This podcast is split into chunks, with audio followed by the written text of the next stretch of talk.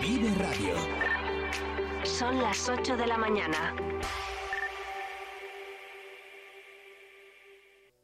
Gullón nos ofrece la actualidad informativa. Disfruta de las nuevas galletas Gullón cero finas sin azúcares añadidos. Finas y crujientes bañadas con una deliciosa capa de chocolate con leche. Gullón cero finas, todo el sabor sin azúcares añadidos.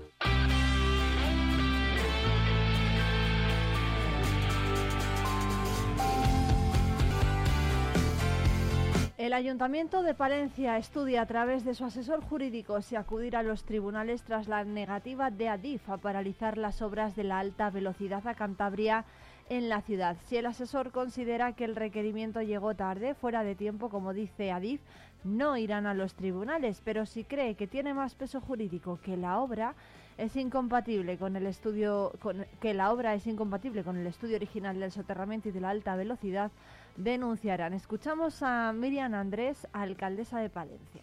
Hay dos posibilidades, que el informe diga que es extemporáneo, que realmente tiene razón o está muy bien documentado jurídicamente.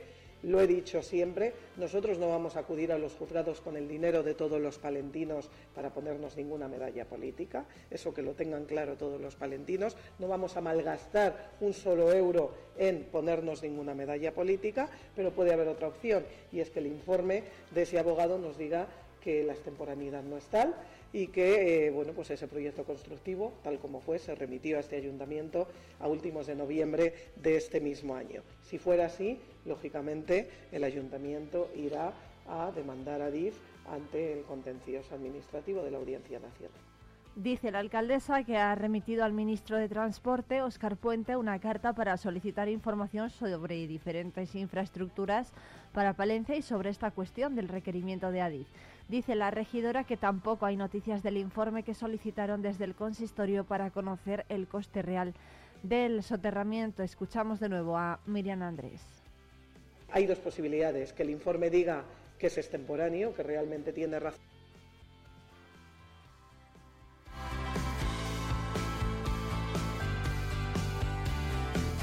Estaremos pendientes de recuperar ese sonido, pero hay más noticias con motivo de la manifestación de agricultores convocada por la Unión de Campesinos de Castilla y León, que tiene previsto desarrollarse en la jornada de hoy. Se va a ver afectado el tráfico rodado en diversas vías de Palencia capital, como consecuencia del gran número de vehículos que las previsiones de los convocantes estiman en unos 200 y debido al recorrido programado que discurre por parte de la ciudad, se van a producir cortes en algunas calles, así como desvíos en otros casos.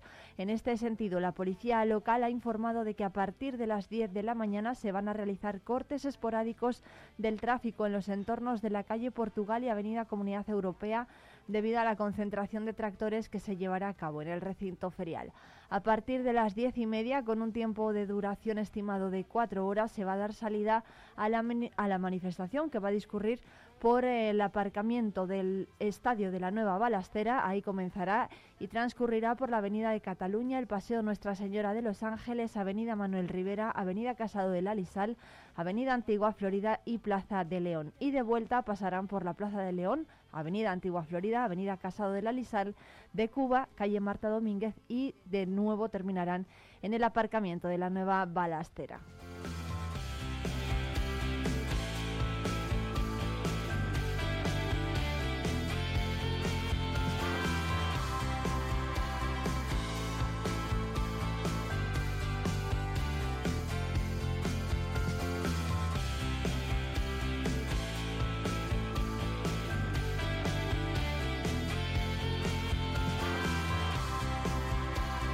Más asuntos porque la Diputación y el Parque Científico de la UBA han premiado los proyectos I más de más 2023 generando valor rural en la provincia de Palencia dedicados a fomentar la competitividad empresarial y el emprendimiento en el medio rural. La convocatoria a la que se han presentado ocho proyectos innovadores tiene como objetivo la principal fomentar la competitividad empresarial, el espíritu innovador y el emprendimiento en el medio rural, motivando a las empresas y emprendedores sobre la necesidad de invertir en conocimiento y desarrollo tecnológico para alcanzar un mayor grado de competitividad. El primer proyecto ganador en la categoría de empresas es para Agro Barcenilla SL y el segundo premio es para Bodega Carre Prado. El accesito honorífico en modalidad de emprendedores ha recalado en Ruth Cristina y en Ruth Martín y en Marina Getino con el proyecto Ciencia en el 109. La presidenta de la Diputación de Palencia, acompañada del diputado de Desarrollo Socioeconómico Francisco Pérez y el vicerrector del campus de Palencia, también ha estado allí la delegada del rector para la transferencia del conocimiento, han sido los encargados de entregar los galardones a los premiados. Y más de 800 trabajadores de Galletas Gullón están recibiendo formación en productos sin gluten. El curso impartido por FACE va a permitir adquirir a los trabajadores de la galletera los conocimientos esenciales sobre el gluten, la enfermedad celíaca y las prácticas necesarias para la elaboración de esos productos. Con esta iniciativa, Galletas Gullón reafirma su compromiso por la amplia oferta de productos de calidad, saludables y para todos los consumidores.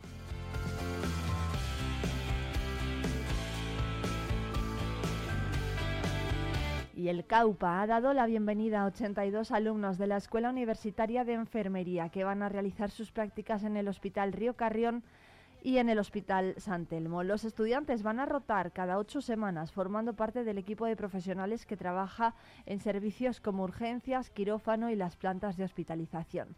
El complejo asistencial de Palencia ha dado la bienvenida a estos 82 alumnos de tercer curso de la Escuela Universitaria de Enfermería de Palencia que en los próximos meses van a realizar prácticas externas en el Hospital Río Carrión y en el San Telmo.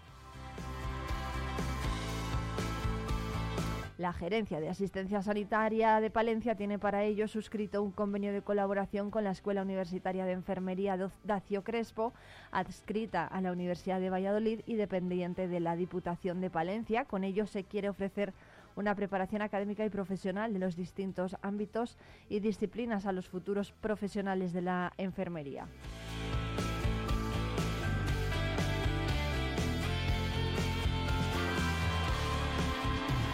Y más asuntos. La Diputación de Palencia ha convocado nuevas ayudas para la demolición de edificios abandonados y la limpieza de solares en el medio rural por importe de 150.000 euros. La institución provincial subvencionará hasta el 50% del coste de las obras y con un máximo de 10.000 euros en el marco de una nueva convocatoria anual destinada a mejorar la salubridad y la seguridad de los inmuebles eh, rurales. La intención del programa, que cuenta con una gran demanda, busca mejorar el urbanismo en los pueblos y evitar riesgos a personas y edificios colindantes al existir construcciones en mal estado que los propietarios no derriban porque carecen de rentabilidad. La Diputación en los dos años anteriores en los que se ha puesto en marcha esta convocatoria ha impulsado 69 demoliciones de inmuebles dañados en 40 localidades. Las ayudas van a consistir en subvencionar parcialmente el coste total de las actuaciones ejecutadas entre el 20 de enero de 2023, fecha de finalización del plazo de solicitudes de la anterior convocatoria, y el 20 de octubre de 2024. Los gastos subvencionados deberán referirse al presupuesto de ejecución del material del proyecto o a la memoria técnica del derribo y limpieza del inmueble.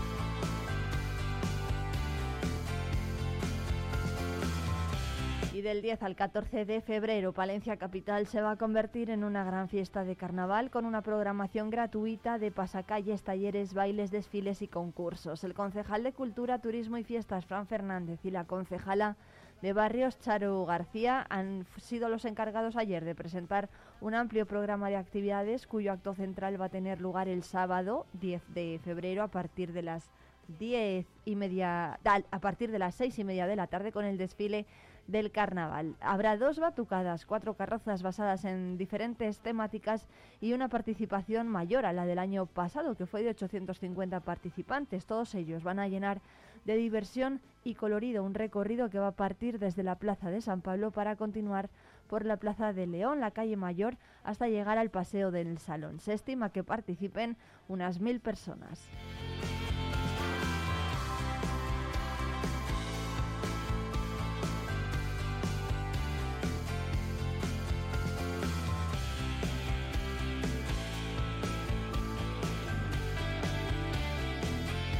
Miércoles 14 de febrero los vecinos de los barrios de Palencia van a tomar protagonismo con su tradicional cortejo fúnebre, pasacalles y letanías en el entierro de la sardina que finalizará en el Parque del Salón y con la que se cerrará esta edición del Carnaval 2024.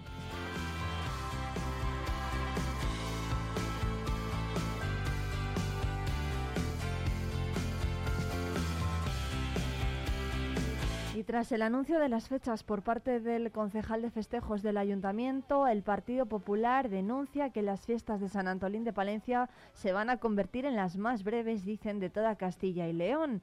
Dicen los populares que quieren proponer los populares que las fiestas grandes de la ciudad se extiendan durante dos fines de semana, como en los últimos años, para impulsar al sector económico y que los propios vecinos puedan disfrutar como se merecen, independientemente de las actividades sueltas que forman parte de las preferias. El portavoz popular Víctor Torres pide al equipo de gobierno de Miriam Andrés que no se acomplejen, dicen, con la ciudad vecina y preparen una programación acorde con lo que Palencia se merece. Escuchamos a Víctor Torres, portavoz del Partido Popular en el Ayuntamiento de Palencia. Criticamos también que no se utilice ese consejo que han convocado de manera periódica, donde estamos representados miembros de la sociedad civil, los diferentes grupos, y que, y que no nos lo hayan dicho de manera directa. Sí que se ha hablado de posibilidades, pero no se ha concretado nada. Insisto, por cierto, un órgano convocado sin estar eh, reglamentado, sin tener una constitución formal y a la que estamos asistiendo pese a las circunstancias, con el fin de participar de manera positiva y constructiva. Y por último, también solicitamos al equipo de gobierno y a la alcaldesa que no se acompleje, que no se acompleje ante las fiestas o las programaciones de otras eh, ciudades vecinas y que tengan un calendario claro, unas ideas claras y una programación ambiciosa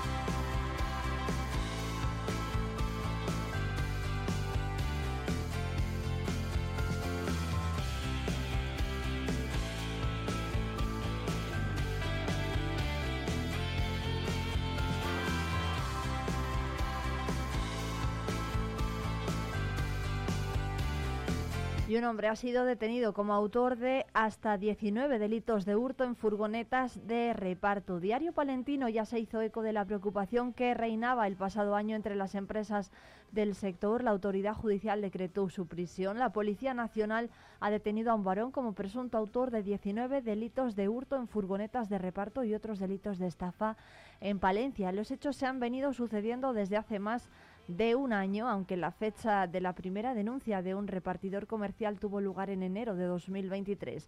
Tras la suya llegaron otras 18 de similares características y cuya autoría se imputan al detenido. Dicho individuo actuaba en las zonas comerciales de la ciudad donde observaba el quehacer diario de las furgonetas comerciales de reparto, aprovechando el momento en el que los repartidores las abandonaban para realizar las diferentes entregas de paquetería, el detenido se apoderaba de los objetos de su interés. Eran normalmente paquetes pequeños y de telefonía móvil. Por otra parte, las estafas las realizaba al utilizar tarjetas bancarias en distintas eh, compras y para extraer dinero de los cajeros. La investigación de la Policía Nacional permitió la identificación y detención de este hombre y su puesta a disposición de la autoridad judicial, quien a la vista de los hechos imputados decretó su ingreso en prisión. Diario Palentino lo publica hoy y el rotativo de esta casa ya se hizo eco en su momento de la ola de sustracciones que estaban sufriendo las empresas del reparto de paquetería de Palencia, mientras se llevaba a cabo la distribución de los encargos, especialmente en la calle Mayor.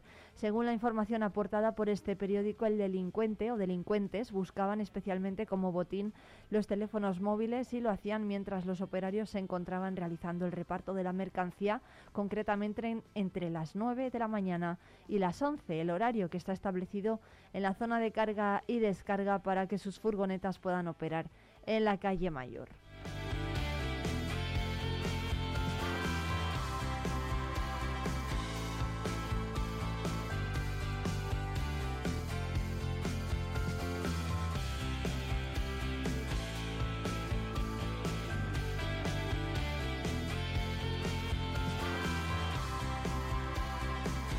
Desvalijan el bar Baracoa, ubicado en la capital 15 días solo después del cambio de gestión. Los delincuentes no esperaron ni siquiera que los nuevos gestores de este bar, ubicado en la calle de Inés Moro, número 29 de la capital, se hayan asentado tras eh, un cambio en la dirección del negocio hace 15 días. En la tarde-noche del martes, los delincuentes penetraron en el local por el tejado y destrozaron varias máquinas tragaperras, llevándose todo el cambio, así como la registradora. Además, los ladrones se llevaron dos botellas de whisky, según el primer recuento realizado. Cuando el responsable llegó al local, se dio cuenta de que habían entrado porque vio una de las máquinas tragaperras tirada en el suelo. A partir de ese momento indicó que tenía, se le indicó que tenía que interponer la correspondiente denuncia ante la Policía Nacional para que la Policía Científica pudiera acercarse hasta el lugar al objeto de obtener huellas y posibles indicios para poder identificar a los autores. Cabe recordar que hace poco más de una semana la Guardia Civil tuvo que abrir una investigación para esclarecer la autoría del robo cometido en un bar de la localidad de Quintana del Puente, después de que autores desconocidos rompieran la cerradura de la puerta de entrada al establecimiento y ya en el interior forzaran también la máquina traga perras y se llevaran consigo la caja registradora.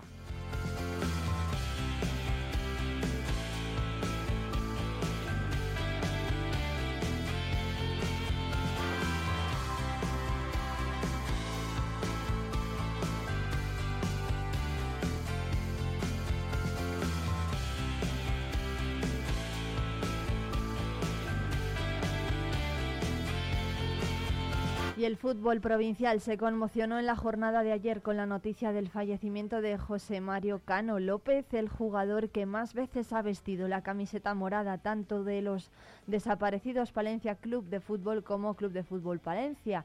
El eterno capitán nos dejó a los 66 años de edad. Mario Cano, aparte de su amplio historial en el fútbol provincial, fue una persona que dejó amigos por todos lados, dado su carácter amable. Vivió los grandes momentos en la historia del fútbol provincial y también sus duras situaciones, salvo los dos años de estancia en el Deportivo de La Coruña.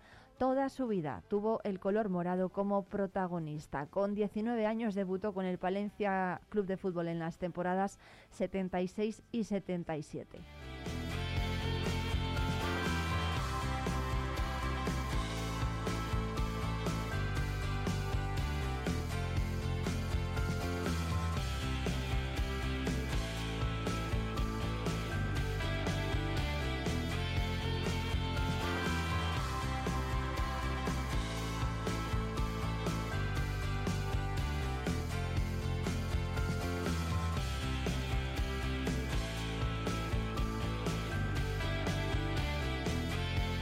Las 8 y 18 minutos. Saludos de quien les habla, Irene Rodríguez, que les va a acompañar en directo hasta las 12 del mediodía en la 90.1 de la FM Palentina y en la 107.2 de Radio Guardo. En un día, jueves 8 de febrero, en el que vamos a tener temperaturas en Palencia Capital de entre 7 y 11 grados de máxima. Además, en la meseta palentina estamos en alerta amarilla por riesgo de fuertes vientos que podrían alcanzar los 80 kilómetros por hora y tendremos lluvia, sobre todo a partir del mediodía.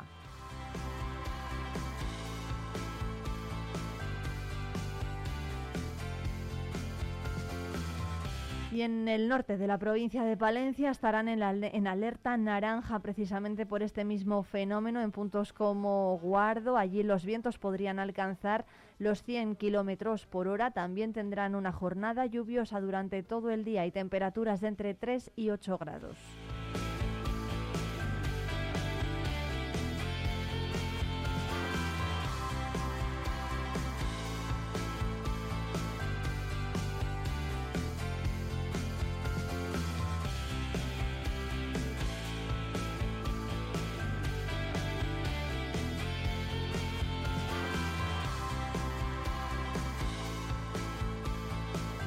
Gullón nos ofrece la actualidad informativa.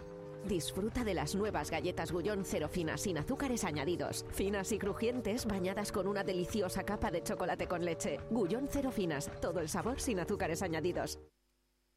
Vive Radio.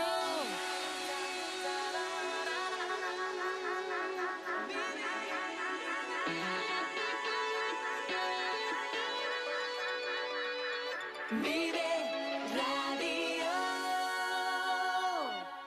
está aquí el Carnaval de la Galleta de Aguilar de Campo. Del 9 al 13 de febrero, Aguilar de Campo te invita a su gran carnaval, declarado fiesta de interés turístico regional. Te prometemos diversión, risas, magia, alegría, desfiles, mucha música y sobre todo buen rollo. No lo dudes y ven al carnaval más grande de nuestra provincia, el Carnaval de la Galleta de Aguilar de Campo.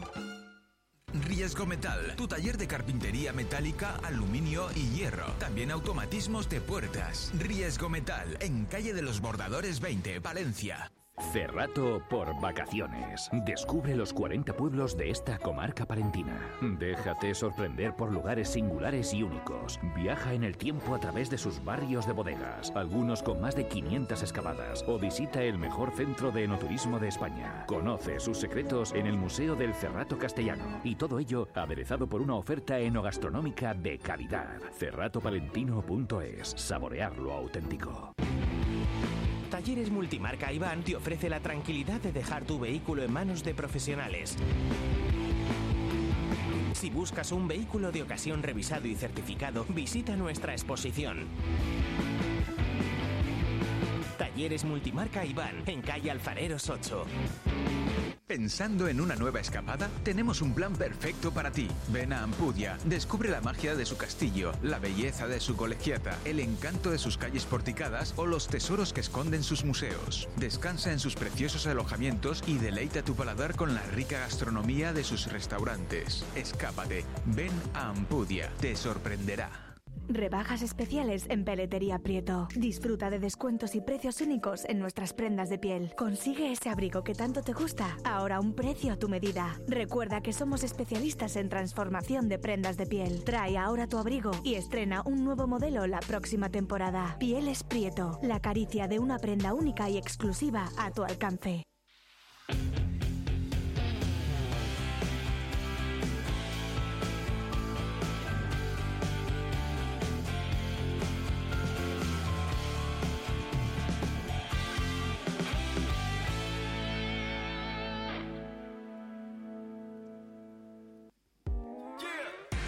Información con Vive Radio Palencia, con Irene Rodríguez.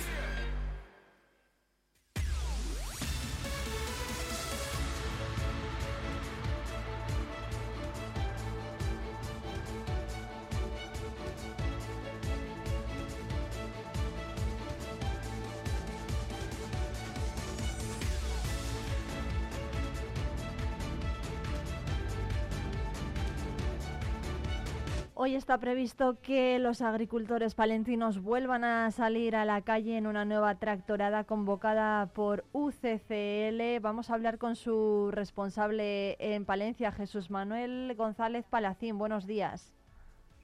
Hola, muy buenos días. Muchas gracias Jesús Manuel por atendernos. Bueno, ¿cuál es la previsión? Decían desde la policía local que unos eh, 200 tractores estaba previsto que tomaran hoy las calles de Palencia. ¿Cuál es la previsión que tienen ustedes? Pues no lo sabemos, porque esto es- nos está sorprendiendo gratamente. Todas las convocatorias que, que estamos teniendo doblan las previsiones, pero bueno, hoy la verdad que es que ya es el tercer día que los agricultores están en la calle. Sí que es verdad que hay muchos que, se van a preferir quedarse en su zona, haciendo también tractoradas o igual algún corte de carretera. Y bueno, pues evidentemente lo, lo respetamos y, creo que hay que apoyarlo. Se- se po- Ahora bien, hoy en Valencia pues podemos ser eh, 50 tractores o podemos ser 300. No lo sé, es muy difícil calcular ahora mismo una previsión que pueda haber. Bueno, no sé si han eh, estado también en la convocatoria de antes de ayer, del día 6. ¿Qué les pareció la movilización en Palencia y qué les están pareciendo las consecuencias que se están produciendo y la imagen del resto del país? Bueno, el día 6 nosotros no convocamos en Valencia, nosotros Sí. convocamos en Burgos, una Burgos. manifestación eh, convocada en plazo, con todos los papeles en regla y respetando lo que donde nos mandó la, la policía. Aquí en Palencia fue una eh, manifestación espontánea en la que respetamos eh, a estos agricultores eh, libres que han decidido movilizar por su cuenta, pero nosotros siempre que vamos a, a- a ir a una, a una manifestación vamos a ir pidiendo permiso, solicitando a su delegación, eh, comunicándolo en tiempo y forma y respetando las, las reglas de juego. Nosotros somos una organización con más de 45 años de historia y siempre lo hemos hecho así. Apoyamos las movilizaciones, pero dentro de un orden.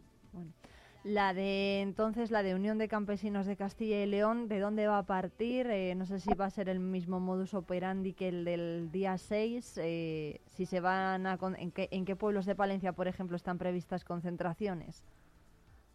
No, hoy nos concentramos en la nueva balastera y vamos a hacer un recorrido por Palencia, que está comunicado hace ya más de una semana y está todo pactado con su delegación de, de gobierno.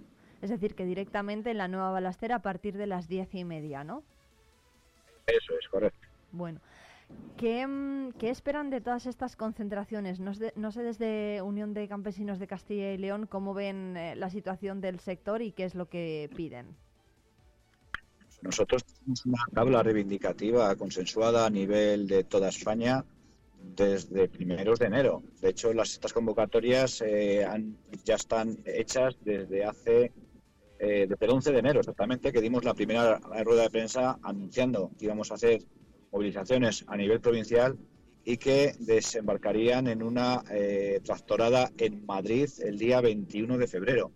Esto lleva anunciado desde el 11 de enero. Por tanto, todo lo que sea movilizar eh, previo a esta gran movilización de Madrid, lo aplaudimos. Lo aplaudimos, lo apoyamos y hasta nos viene bien. ¿Qué queremos? Pues evidentemente reformar la PAC. La PAC, esta PAC está diseñada hace ocho años en un escenario totalmente diferente al de ahora. Ahora mismo lo que se necesita es producir alimentos y bajar la dependencia de alimentos de fuera. Por lo tanto, hay que rebajar las, las exigencias medioambientales. Y por otro lado, evidentemente, tenemos que orientar esas ayudas que son escasas y que nos están bajando el presupuesto de agricultura eh, reforma tras reforma tenemos que al menos orientarlas hacia los agricultores y ganaderos a título principal, los que vivimos realmente del campo. Desgraciadamente en España hay 600.000 eh, solicitudes PAC que tienen derecho a ayuda, pero solamente somos 220.000 agricultores profesionales. En Francia esto lo han hecho, lo han resuelto hace muchos años. En Francia solamente cobran la PAC los agricultores y ganaderos que viven de la agricultura y la ganadería. Lamentablemente en España uno de cada tres beneficiarios de la PAC no es agricultor o agricultora, se dedica a otras cosas. Tiene la agricultura pues como una ocupación parcial y de hecho eh, menos del 25% de sus ingresos eh, se, supone agricultura. Por lo tanto, creemos que eso es fundamental. Y luego, evidentemente, todo lo que es la condicionalidad reforzada, los ecoesquemas, hay que reformarlos enteros para que no supongan mayores costes de producción al agricultor y al ganadero. Tenemos que simplificar muchísimo esta PAC, que es tremendamente complicada, y tenemos que reducir de una forma drástica la burocracia. No podemos los agricultores y ganaderos estar demostrando continuamente que no somos delincuentes. Por lo tanto, tenemos que reducir esa carga porque al final es tiempo de trabajo y son costes de producción también. ¿Cómo es posible, Jesús Manuel, que uno de cada tres agricultores que cobra la PAC no sea agricultor y cómo se puede frenar esto? ¿O evitar esto? Uno de cada tres, uno de cada tres es profesional, dos de cada tres. Dos de cada tres, perdón, sí, al revés. esto es más, más dramático. Sí, sí, pues porque aquí en España no se ha tenido suficiente voluntad política ni valentía política para decir a esa gente que venía cobrando la PAC históricamente que ya no tienen derecho a ella, que, que, me, que nos parece muy bien que se suban al tractor y se entretengan el fin de semana, pero que no tienen derecho a esas ayudas. Esas ayudas son para los vivos de, de la agricultura y de la ganadería. ¿Qué supondría esto, por ejemplo, si se eliminase esta condición? Es decir, si, si se dijese, bueno, venga, pues vamos a dar las ayudas a solamente a los que viven del campo realmente, a los que trabajan en el campo, ¿Esto qué podría suponer? ¿Más ayudas para el resto o un recorte? No, no, no, de ninguna manera. España va a recibir un cheque independientemente de a quién se reparta. Supondría repartir 5.000 millones de euros que llegan a España todos los años en ayudas PAC, en vez de dividirlo entre 600.000, dividirlo entre 220.000. Eso es lo que supondría. ¿Eh? Todo el mundo sabemos hacer esa cuenta, ¿verdad? Pues eso es lo que supondría. Supondría que los profesionales tendríamos un nivel más de ayudas que desgraciadamente las necesitamos porque no podemos vivir del precio que nos pagan por nuestros productos. Ojalá no necesitásemos ayudas y eh, vía precios nuestras explotaciones podrían ser rentables. Lamentablemente no es así. Y no es así también porque los países que compiten con nosotros tienen ayudas importantes. Estados Unidos ayuda a sus agricultores de una forma mucho más importante que, ayudan, eh, que ayuda Europa. Eh, China está apostando fuertísimo por su agricultura y está inyectando mucho dinero a su agricultura. Por lo tanto, estamos compitiendo en un escenario global en el que otros países eh, están ayudando a sus agricultores. Por lo tanto, nosotros también necesitamos esas ayudas para poder competir en igualdad de condiciones. Bueno, pues Jesús Manuel, muchísimas gracias, eh, responsable de UCCL, de Unión de Campesinos de Castilla y León, aquí en Palencia. Jesús Manuel González Palacín, por atendernos. Recordamos ese itinerario de ida que va a partir eh, del aparcamiento de la nueva balastera a partir de las 10, eh, 10 y media para que bueno pues los viandantes y los conductores estén también pendientes de ese tráfico. Luego, ¿cuál es un poco el modus operandi? ¿Se va a hacer el recorrido y se va a terminar de nuevo en la nueva balastera? Sí, es, eh, haremos una parada en su delegación de gobierno el subdelegado ha dicho que, ha cancelado su agenda para recibirnos. Estaremos un rato con él explicándole las, las demandas que tenemos, las reivindicaciones y acabaremos en la nueva balastera y cada uno pues irá a su casa o donde considere. ¿Se sienten respaldados por la consejería y por el ministerio?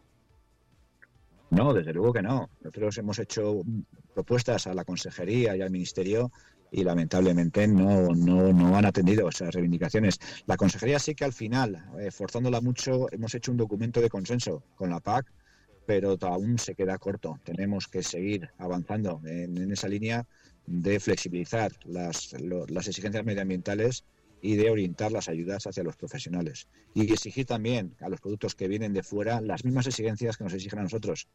Otros países hacen, ponen esas trabas. Si no eh, producimos como producen ellos, no nos dejan eh, exportar nuestros alimentos. ¿Por qué nosotros no hacemos lo mismo? Bueno, pues dicho queda Jesús Manuel González Palacín de UCCL Palencia. A partir de las diez y media se dará la salida a esa tractorada, una manifestación que va a partir del estadio de la nueva balastera. Estaremos muy pendientes de esta jornada de ustedes, así que bueno, que transcurra sobre todo sin incidentes y que desde la subdelegación del gobierno les escuchen esas peticiones. Muchas gracias. Pues muchas gracias a ti, esto cuando quieras. Un abrazo.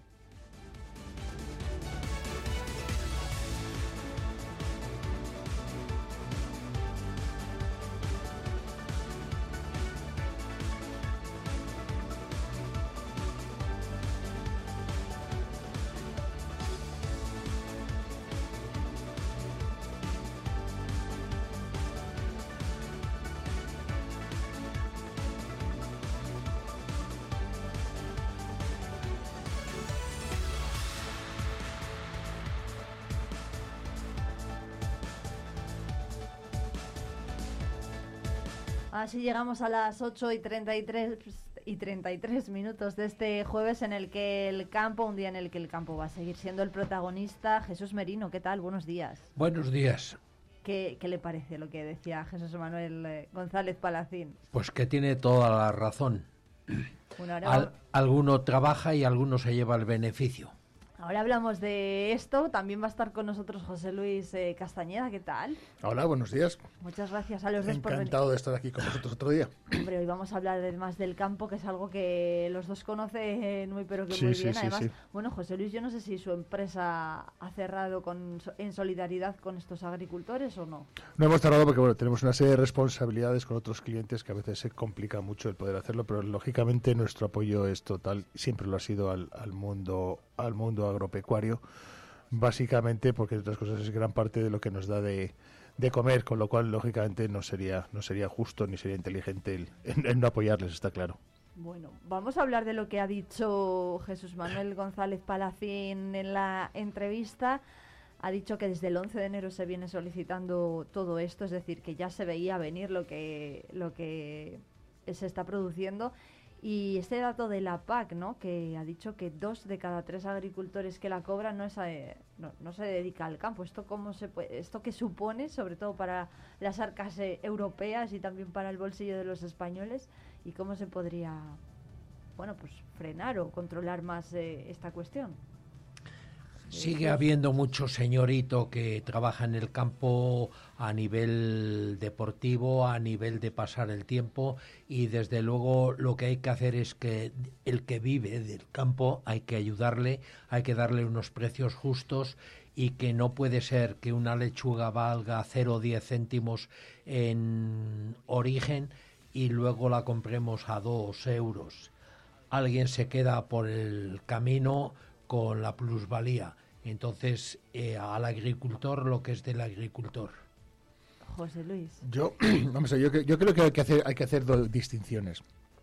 Obviamente a la persona que no vive del campo y que, está cobrando unas subvenciones, creo que cuando menos habría, habría que restringírselas, pero también hay que tener en cuenta de que hay em, empresas como tal que tienen sus trabajadores que son empresas agropecuarias. Entonces, lógicamente eso, lógicamente si ese señor es un gerente, obviamente es un gerente. Quiero decirse que no, no todos los agricultores tienen por qué estar con el mono y subidos en el tractor. Grandes, grandes, hay, hay empresas que tienen sus, sus, fincas y lógicamente se gestionan como una empresa. Entonces, hay que hacer, hay que hacer ese, ese, ese pequeño distingo. Yo hay una cosa que no entiendo muy bien es, teniendo como tienen razón los agricultores y eh, siendo Europa la que, la que legisla al respecto en gran parte, ¿por qué no generar una lista, una lista política este año que estamos en elecciones, en elecciones eh, europeas? ¿Por qué no hacer una lista, una lista para presentarse y tener su voz directamente en, Europa? Lo lógico es que nadie mejor que ellos van a defender sus intereses. Con lo cual, 220.000 votos, yo no sé mismo cuánto cuesta un eurodiputado, ¿vale? En votos, pero bueno, probablemente tenga, tengan, tengan mucho apoyo. Entonces, no sería descabellado que presentasen una lista y por lo menos tuviesen voz directa en el propio corazón del Parlamento Europeo. Hay una cosa que publica, es verdad esto que dice, ¿no, José Luis? Que, que habría que regular, bueno, comprobar un poco, estudiar esto. Sí, claro. Eh, Diario Palentino publica hoy precisamente que uno de cada tres autónomos es agricultor en Palencia y se superan los 3.300 profesionales. Son datos de la Asociación de Autónomos de Palencia, de, bueno, de, a nivel general, de, de ATA en Castilla y León. Y bueno, pues eh, según publican, ¿no? Eh, pues uno de cada tres autónomos palentinos regulados por el régimen especial de trabajadores autónomos son agricultores o ganaderos. Son el 26,5% de todos ellos a 31 de enero de 2024. Hay muchos agricultores, ¿no? Eh, quiero decir que, no sé, habría que mirar también si estos agricultores se dedican a, a la profesión o estos sí realmente se pueden dedicar a ello? Posiblemente cumplan esa prerrogativa de que dos de cada tres eh, no sean agricultores eh, auténticos. Uh -huh. Puede ser que cumplan la estadística nacional. Uh -huh. Bueno, pues eh, veremos que, que bueno. Yo, no obstante, yo que llevo solamente 30 años trabajando en el mundo, en el mundo del, del campo y relacionándome, eh, sinceramente, podría contar con los dedos de mi mano los señoritos, vamos a decirlo así, que viven del campo en la provincia de Palencia que yo conozca, ¿vale? Y conozco literalmente hablando desde el Cerrato hasta la montaña. Y conozco un 99% más de agricultores y de ganaderos, como digo yo, de mono y de y pisando barro, que no de, zapato fino y, y todo terreno de lujo. Yo, ¿eh? Lo que yo conozco personalmente y solo llevo 30 años en este mundo. Bueno, el, ¿qué les parece a, José Luis y a Jesús la movilización del otro día y qué prevén que pueda pasar hoy? Era una imagen, bueno, que nos ha, yo creo, ¿no? Ha sorprendido a todos por la gran cantidad de, de vehículos que han salido a las calles. Aquí en Palencia estuvo, no voy a decir colapsada la ciudad, pero sí muy interrumpido el tráfico por la participación de los tractores en, en las principales avenidas. Bueno, que José Luis, por ejemplo, que, bueno, Jesús, venga. Cualquier ciudadano entiende que son reivindicaciones lógicas las que tiene el sector del campo. Eso está claro. Por lo tanto, el que se convoquen unas movilizaciones y sean masivas, sean eh, lógicamente secundadas por una mayoría de los agricultores, parece razonable. A mí me parece muy bien de que el campo reivindique y que pidan medidas que se apliquen también para otros países que pasan por España con sus mercancías. A nosotros se nos exigen unos condicionantes de producción, cosa que quien pasa y exporta a esos mismos países que nosotros hacemos lo hagan con otro tipo de baremo. Por lo tanto, me parece muy bien. Y el tema de los precios es sangrante. Quiere decir que el campo que reivindique. A mí me ilusiona y me decepciona. Me ilusiona porque ve, ve, veo que veo que hay, hay ganas, hay fuerza en el, en el mundo en el mundo del campo desde el punto de vista de sobre todo la, la, la participación que hubo el, el, el pasado martes. Sí. Pero eh, me decepciona desde el punto de vista de oyendo ahora mismo al presidente de UCCIL, que te, no tendrá razón, diciendo que bueno que ellos hacen las cosas bien y demás.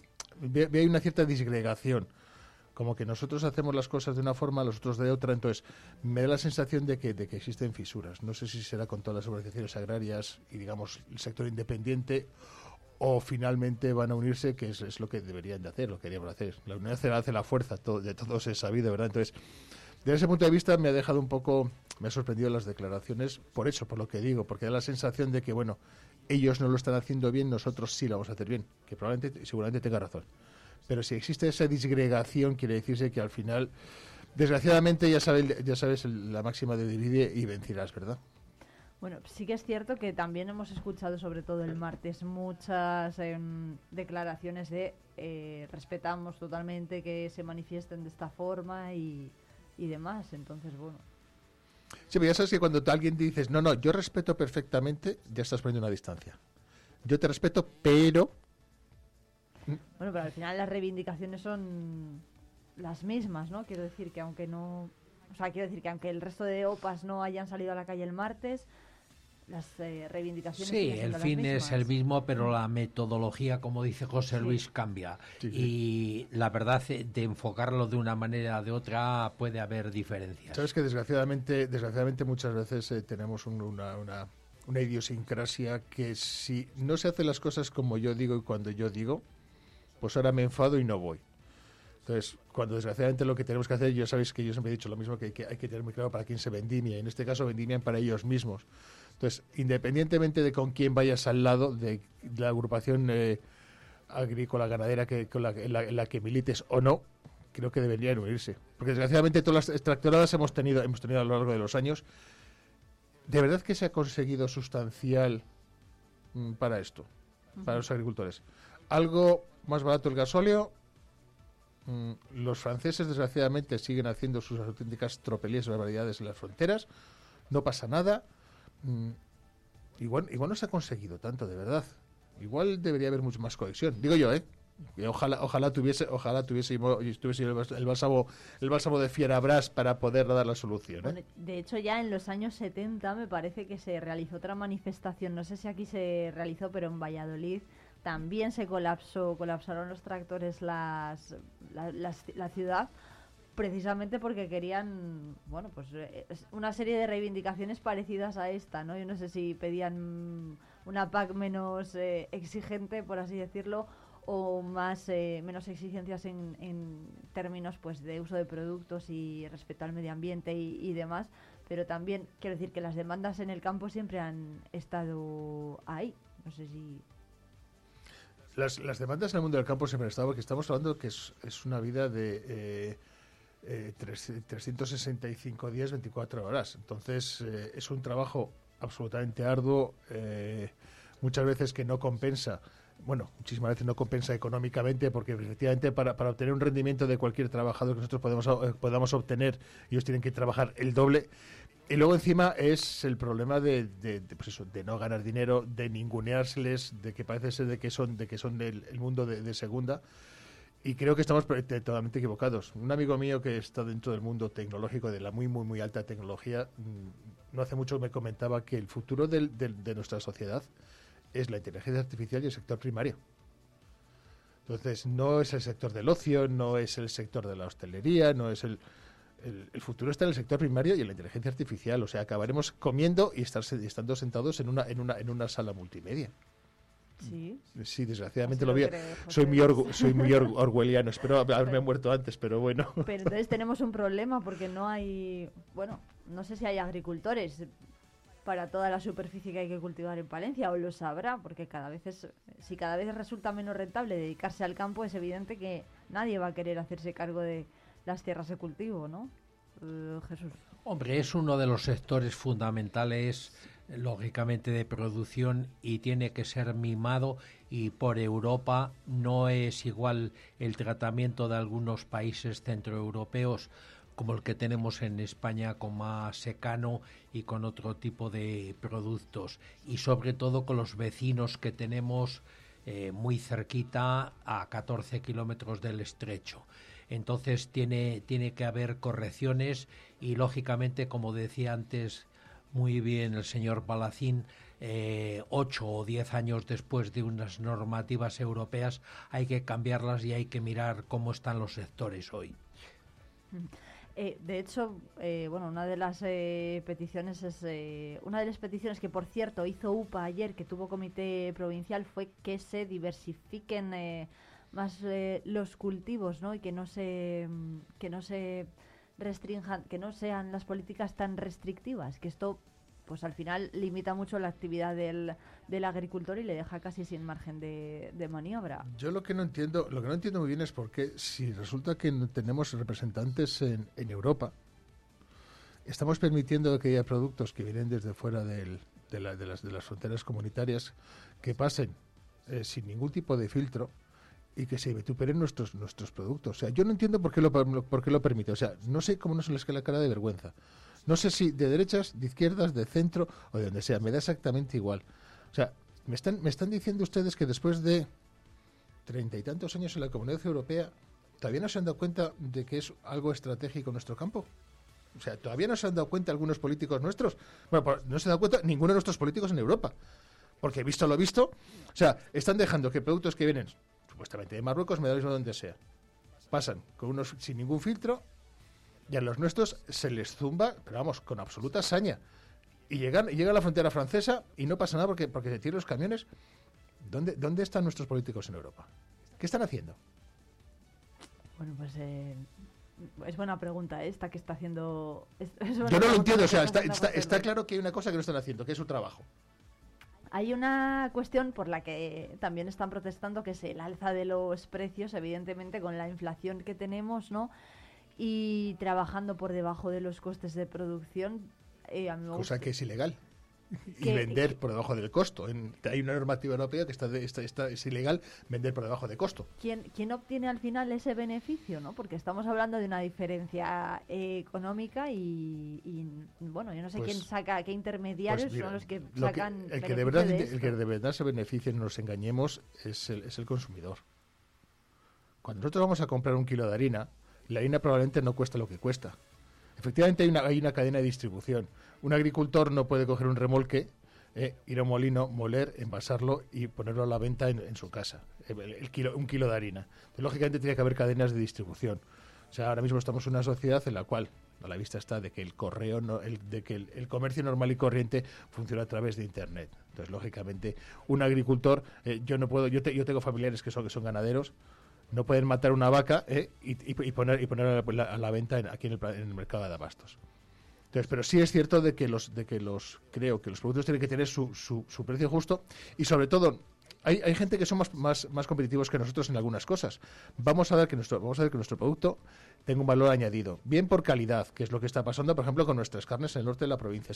hay unas exigencias absolutamente draconianas, pero se supone que después van justo y precio del en, su justo y precio, que no siempre sucede. Pero bueno, tenemos que buscar un poco la diferenciación y sobre todo y básica y básicamente intentar que efectivamente que un agricultor bajo ningún concepto trabaje trabaje por debajo de costo. Jesús. Una de las cosas que a mí me ha gustado de esta reivindicación de los agricultores, además de dignificar su profesión y que les paguen lo justo, es que eh, han dejado de solamente culpar a los políticos, bien sean de la Junta, bien sean nacionales o bien sean europeos, y han focalizado ahora su reivindicación, que a mí me parece correcto, con las grandes distribuidoras, que son las que al final dan el torniquete y les están asfixiando. No puede ser lo que decíais antes de vender a precios por debajo del coste de producción. Eso es un suicidio. Sí, sí, no está claro. Eh, dice, dice mi suegra que donde metes sinopón, pronto se ve Londón. ¿Qué sabías la, qué sabías la, la de José Luis? Por cierto, las empresas eh, del sector, en el caso, por ejemplo, de Cercapal, no sé si está afectando esta, está, está afectando esta movilización, la del otro día, eh, si está afectando también, pues oye, la falta de, está provocando la falta de de algunas entregas que se tengan previstas o al revés, algunos envíos? No, yo la verdad es que reconozco que a nosotros no nos ha afectado absolutamente para nada, salvo la molestia, entre comillas, de poder tener que estar 20 eh, minutos eh, en un pequeño atasco. Eh, por eso. O sea, sinceramente, sinceramente creo que no ha tenido, no está haciendo daño al resto del tejido empresarial, cosa que me parece encima muy, muy loable por parte de los agricultores, que efectivamente, aunque reivindiquen, lógicamente no colapsan desde el punto de vista de que permiten de que el resto, el resto, el resto de la gente podamos o puedan trabajar. Entonces reconozco que se han estado siendo absolutamente respetuosos en ese aspecto y, también es muy de agradecer. Que igual, igual a veces también se, espera que sean mucho más, eh, sean más contundentes y hay que reconocerles que han sido, vamos, guante blanco. Actitudes como las eh, los agricultores franceses quemando camiones o descargando camiones españoles, eh, desde luego poco ejemplares. Bueno, vamos a hacer una pausa y estaremos muy pendientes de lo que pase hoy en Palencia. A partir de las diez y media está prevista que esa tractorada desde la nueva balastera que va a transcurrir íntegramente en Palencia. Por cierto, que ayer la policía detectó un pequeño grupo de tractores eh, que estaba en marcha, ¿no? que se, querían poner en marcha desde Magaz hasta Palencia, fuera de un poco de, de hora, la verdad, y de toda convocatoria que se haya venido realizando. Entonces, bueno, veremos a ver qué tal transcurre la jornada de este jueves y veremos eh, esas peticiones que van a realizar desde UCCL. 200 tractores está previsto que participen, pero como hemos escuchado antes a Palacín, al coordinador de UCCL en Palencia, podrían ser algunos más. Vamos a hablar de las fiestas enseguida con José Luis Castañeda y con Jesús Merino.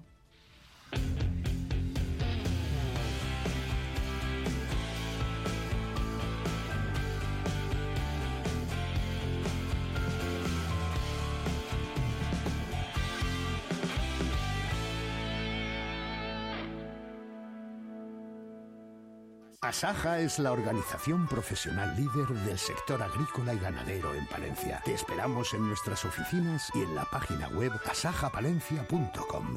Amusco te invita a disfrutar de su fiesta más sabrosa y tradicional, la fiesta de la matanza. Los días 16 y 17 de febrero disfruta con nosotros de música, concursos y una gran degustación de productos típicos de la matanza. Recuerda 17 y 18 de febrero en Amusco, fiesta de la matanza y fiestas de los quintos. Febrero está lleno de entretenimiento y diversión con Teatro Ortega. No te pierdas el sábado 10. En ocasiones veo a Humberto. El viernes 16, Romeo y Julieta despiertan con Ana Belén. El viernes 23, Mocedades y los Panchos, representados por su última primera voz, Rafael Basurto Lara. El domingo 25, un musical para los más peques, Princesas contra Villanos. Consigue tus entradas en nuestra web teatroortega.com o en taquilla. Te esperamos. Vive la información con Vive Radio Palencia, con Irene Rodríguez.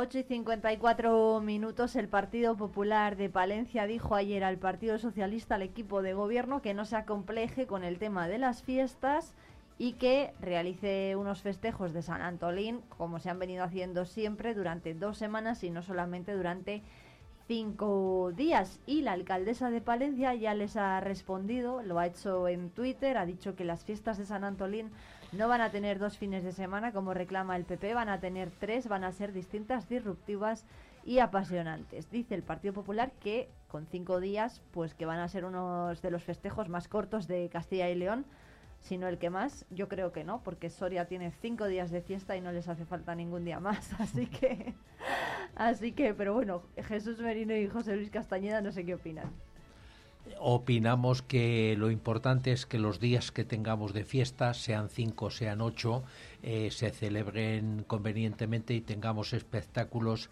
que nos llamen la atención y que tengamos buen tiempo, buen clima para poderlas disfrutar en la calle. Totalmente de acuerdo con Jesús, pero yo veo un problema, veo un problema en nuestros políticos, que estamos acomplejados por Valladolid.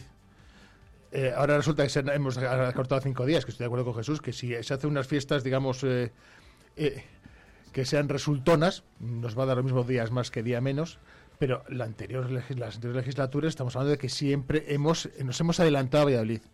Bueno, que Valladolid haga lo que quieran y nosotros sabemos lo que quieran. O sea, yo sinceramente pienso seguir ce- celebrando San Antolín y no la fiesta de Valladolid. Entonces, estamos excesivamente mediatizados por cuándo lo va a hacer Valladolid. Yo, yo ya me canso de tanto mirar al vecino. Hombre, pero resta público, ¿no? ¿O- o qué? No lo sé. Yo sinceramente, a mí me da una pereza horrible coger el coche, pegarme 47 kilómetros, buscar un sitio para aparcar, para ver lo que puedo encontrar en mi ciudad, contando con que aquí encima voy a estar con mis amigos y allí voy a estar entre, vamos a decir, desconocidos. O sea, yo, yo solamente he ido una vez en mi vida a las fiestas de Valladolid mm, y era casi casi imberbe, con lo cual no puedo no puedo decir que yo fui que yo soy, yo soy, yo soy de los que voy. Pero vamos, yo no estoy, yo, yo haría mis fiestas sin preocuparme por lo, por lo demás. Imagínate ahora si, si dejásemos de celebrar el carnaval de Tenerife porque está el de Río. Ya, bueno. Bueno. Sí, ahí lo tienen, ¿no? Eh, Gran Can- Las Palmas y Claro, Gran, Can- de ahí Gran está. Canaria y Santa Cruz de Tenerife, que lo tienen O si en. Palencia dejásemos de celebrar el carnaval porque tenemos el carnaval de la galleta, que es uno de los carnavales más bonitos que puede- podemos tener en Castilla. Pues no, no tiene mucho sentido. Cada cual que haga su fiesta. Venga, Jesús. Bien, yo espero que tengamos unas fiestas en condiciones y eso del Partido Popular que fue corriendo la fiesta y casi la hemos celebrado en enero, pues a mí me siguen defraudando porque lo que ellos hicieron y que otros ahora pueden, pueden hacer es criticable por ellos. Cuando lo hacían ellos era lo lógico, lo justo. Efectivamente. Entonces no, no tienen ni idea y es lo de siempre y tú más. Bueno, lo que quiere hacer el ayuntamiento, para los oyentes que estén un poco despistados, es concentrarlo, o sea, el, el mayor número de actividades, concentrarlas entre el 29 de agosto y el 2 de septiembre, pero que el fin de semana anterior, el del 24 y 25 de agosto, y el de después, el 7 y 8 de septiembre, también haya actividades. Entonces, bueno, de hecho, el Festival Ya Concejo se podría celebrar en uno de esos dos fines de semana.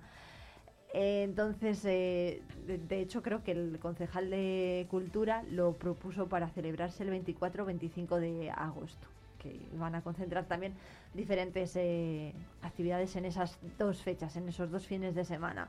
Pero claro, entre medias, quiero decir, si ponemos actividades el 24 y 25 de agosto y luego paramos hasta el 29, ¿no queda un poco extraño? Lo bueno que tiene nuestro San Antolín precisamente es que es justo es, terminas el periodo vacacional de, agosto, que el 24 25 probablemente haya gente que esté, todavía de vacaciones, y todavía no se ha iniciado el curso escolar, al principio de septiembre. Entonces es un periodo francamente bueno. Si ponemos el fin de semana que la gente todavía puede estar de vacaciones y el de después que la gente, aunque esté aquí, está más pendiente de los libros y de, y de forrar los libros que hacíamos en mi tiempo, no sé hasta qué punto puede resultar, eh, puede resultar. Ojalá Dios que resulte bien, lo importante es lógicamente mantener, mantener nuestras tradiciones y, y poder que- hacer que los palentinos disfruten de, de San Antolín. Bueno, pues eh, Miriam Andrés ha respondido como decimos esto en Twitter y a ella también le, le han respondido. Es lo que es lo que tiene. Hay un usuario que le ha dicho denuncia a DIF y déjate de tanta fiesta. Entonces voy a retomar el tema porque ya saben los oyentes que eh, Adif ha dicho que no acepta el requerimiento que hizo el ayuntamiento, entonces desde el ayuntamiento no descartan ir a los tribunales si finalmente su asesor jurídico dice que eh, el requerimiento sí que se presentó a tiempo. Bueno, ¿dónde está el problema aquí, Jesús? Bueno, eh, eh, con Adiz lo tenemos complicado porque primero eh, se ha tardado casi un mes en hacer verdaderamente la denuncia y había que haberle paralizado antes. Eh, a mi entender han dejado transcurrir un tiempo, ha gastado parte de esos veintitantos millones y ahora es difícil eh, deshacer lo hecho. Yo creo que tenían que haberse molestado y haber antes paralizado la obra y haber hecho todo lo, lo penal, lo judicial, lo administrativo para paralizar. Va a hechos consumados a DIP y va a ser difícil volverle atrás. Eh, Yo, vamos, yo independientemente de lo que de lo que opine desde el tema del soterramiento, sí, sí me gusta la postura de nuestra alcaldesa, desde el punto de vista de no quererse enconar en un, en un proceso judicial. Desgraciadamente tenemos la, calle, la calle Jardines, que por un enconamiento nos ha supuesto los, a los palentinos más de 7 millones de euros a mayores. Entonces me parece muy bien que se respeten los, los criterios de, de los, de los juristas para tomar eh, cartas en el asunto, como he dicho nuestra alcaldesa que lógicamente eh, si no se va a ganar no se va a meter en ese charco, lo cual me parece una postura francamente inteligente, que es lo que haríamos cualquiera. O sea, nadie nos metemos en charcos que sabemos que no vamos a poder salir. Bueno, pues eh, declaraciones que conocíamos ayer eh, de Miriam Andrés, Jesús Merino y José Luis Castañeda. Muchas gracias, como siempre, por venir a la tertulia. Se nos ha acabado el tiempo, nos vemos pronto. Muchas gracias a, a vuestro servicio. a las nueve.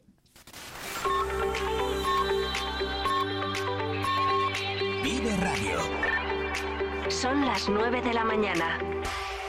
Palencia 90.1